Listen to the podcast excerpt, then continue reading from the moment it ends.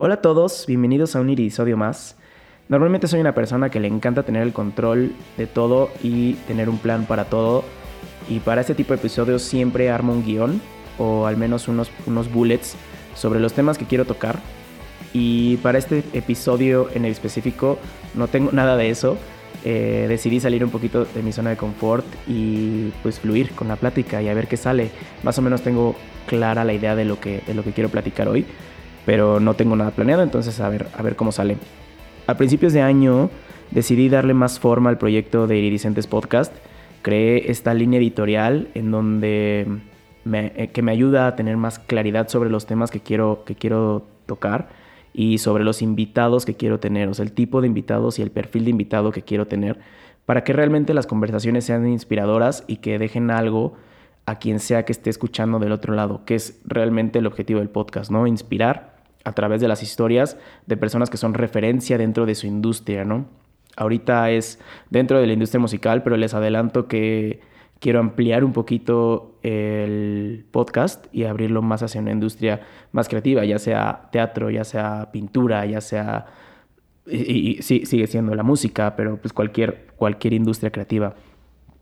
Entonces, em, esto me ha ayudado muchísimo para escoger mis entrevistas, para escoger a mis invitados pero realmente el, la guía que yo tengo para escoger un invitado o para hacer una entrevista es que me emocione a mí primero tenerla.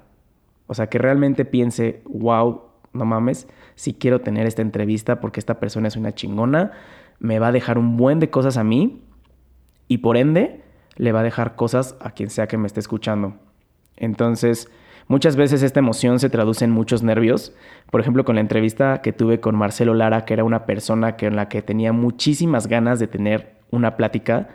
Em, y la verdad es que ahorita todavía, o sea, ahorita pensándolo me vuela la cabeza que pude platicar con él una hora. O sea, si le hubiera contado esto al Diego de hace dos años, me hubiera dicho, güey, estás loco.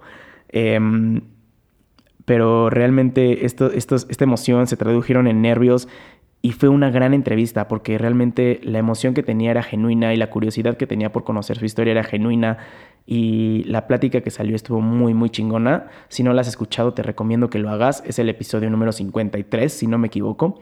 Marcelo Lara que es el fundador de Moderato. Pero no solamente es el fundador de Moderato, es el fundador de Reactor 105, es el fundador del blog de Burgerman, es el, fundador de Los Señores del Blues. Es un chingo de cosas. Pero bueno, Ve a escuchar la plática, la verdad es que te la recomiendo, está muy chingona. Y lo que quiero decir es que mm, eh, escojo mis episodios, escojo, escojo a mis invitados con base en la emoción que me, que me genera tener esa conversación, ¿no? Si me emociona, entonces es un sí.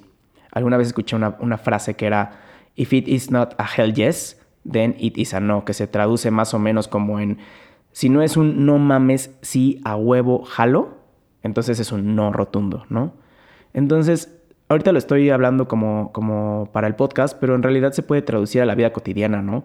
Haz cosas que te emocionen, haz cosas que, mm, que realmente te hagan sentir esas cosquillas en el estómago por hacerlas y que estés esperando el día y que estés nervioso y que, mm, y que, que quieras realmente hacerlas, que, sea genuino esa emoción.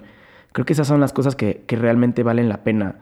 Eh, pregúntate, ¿hace cuánto no te pones nervioso por hacer algo, hace cuánto no te emociona hacer algo. Creo que vivimos en un mundo en el que ya todo es tan cotidiano y vivimos tan en la rutina que dejamos de prestar atención a estas cosas, ¿no?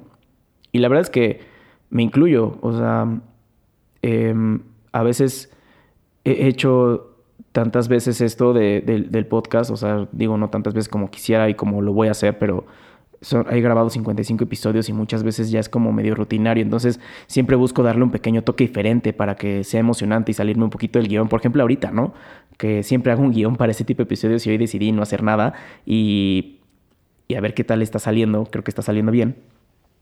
Em, pero entonces sí, o sea, haz cosas que te emocionen. Eh, creo que esa es la, la, la, vara con la que todos nos debemos de medir. Si, si no te emociona, entonces no lo hagas. ¿Para qué?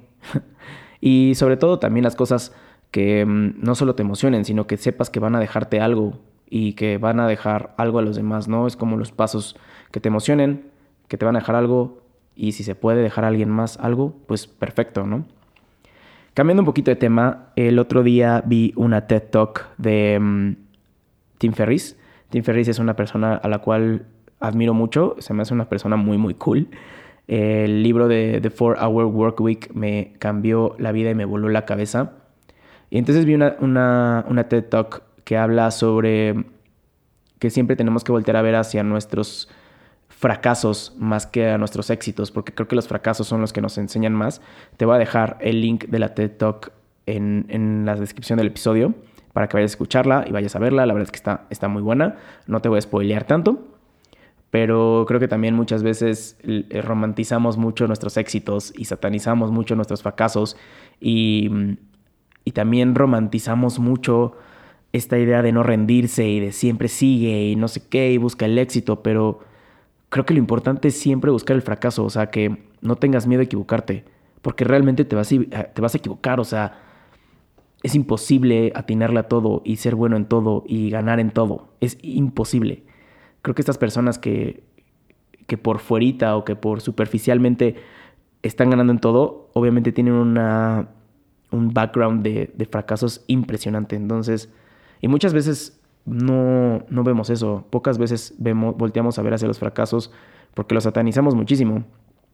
Y satanizamos mucho el rendirse, que también está bien. O sea, creo que mm, rendirse en el momento adecuado está bien, porque creo que eso abre varias puertas, ¿no? Decirle que no a ciertas cosas está bien.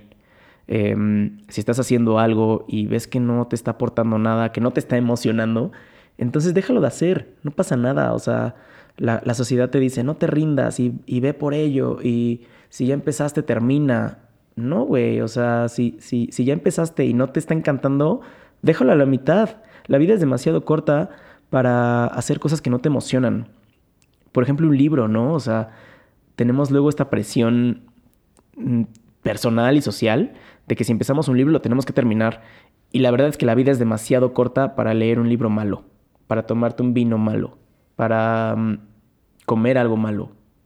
O sea, muchas veces, este, hablando de estas oportunidades y estas, y estas cosas que, que, tomamos que nos emocionan, pues probablemente al principio nos emocionaron, pero a la mitad del camino ya no.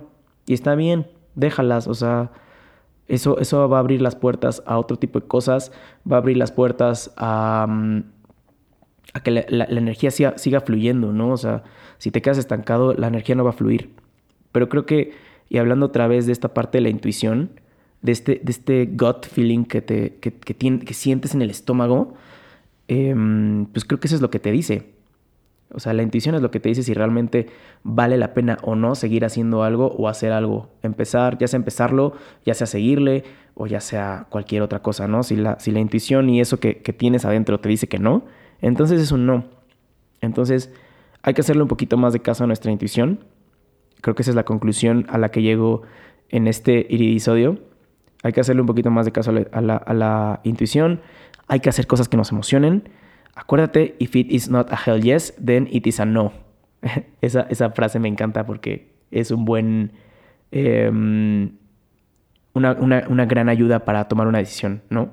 No sé, cada vez que, que vayas a tomar una decisión, imagínate esa frase y con base en ella toma esa decisión.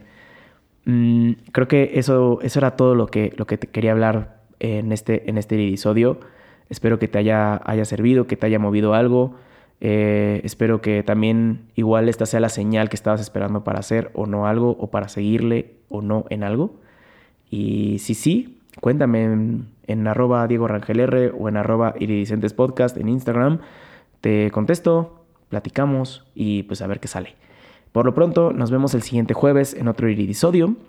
Em, antes de irme, te quiero contar que estoy por lanzar un, newsletter. Eh, todavía no, estoy, no he decidido cuándo lo voy a lanzar. Probablemente entre, entre pues ya la próxima semana o algo así.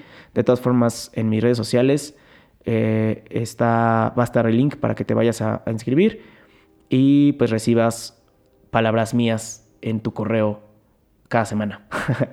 este, que tengas una gran semana. Nos vemos el siguiente jueves en otro iridisodio más. Bye.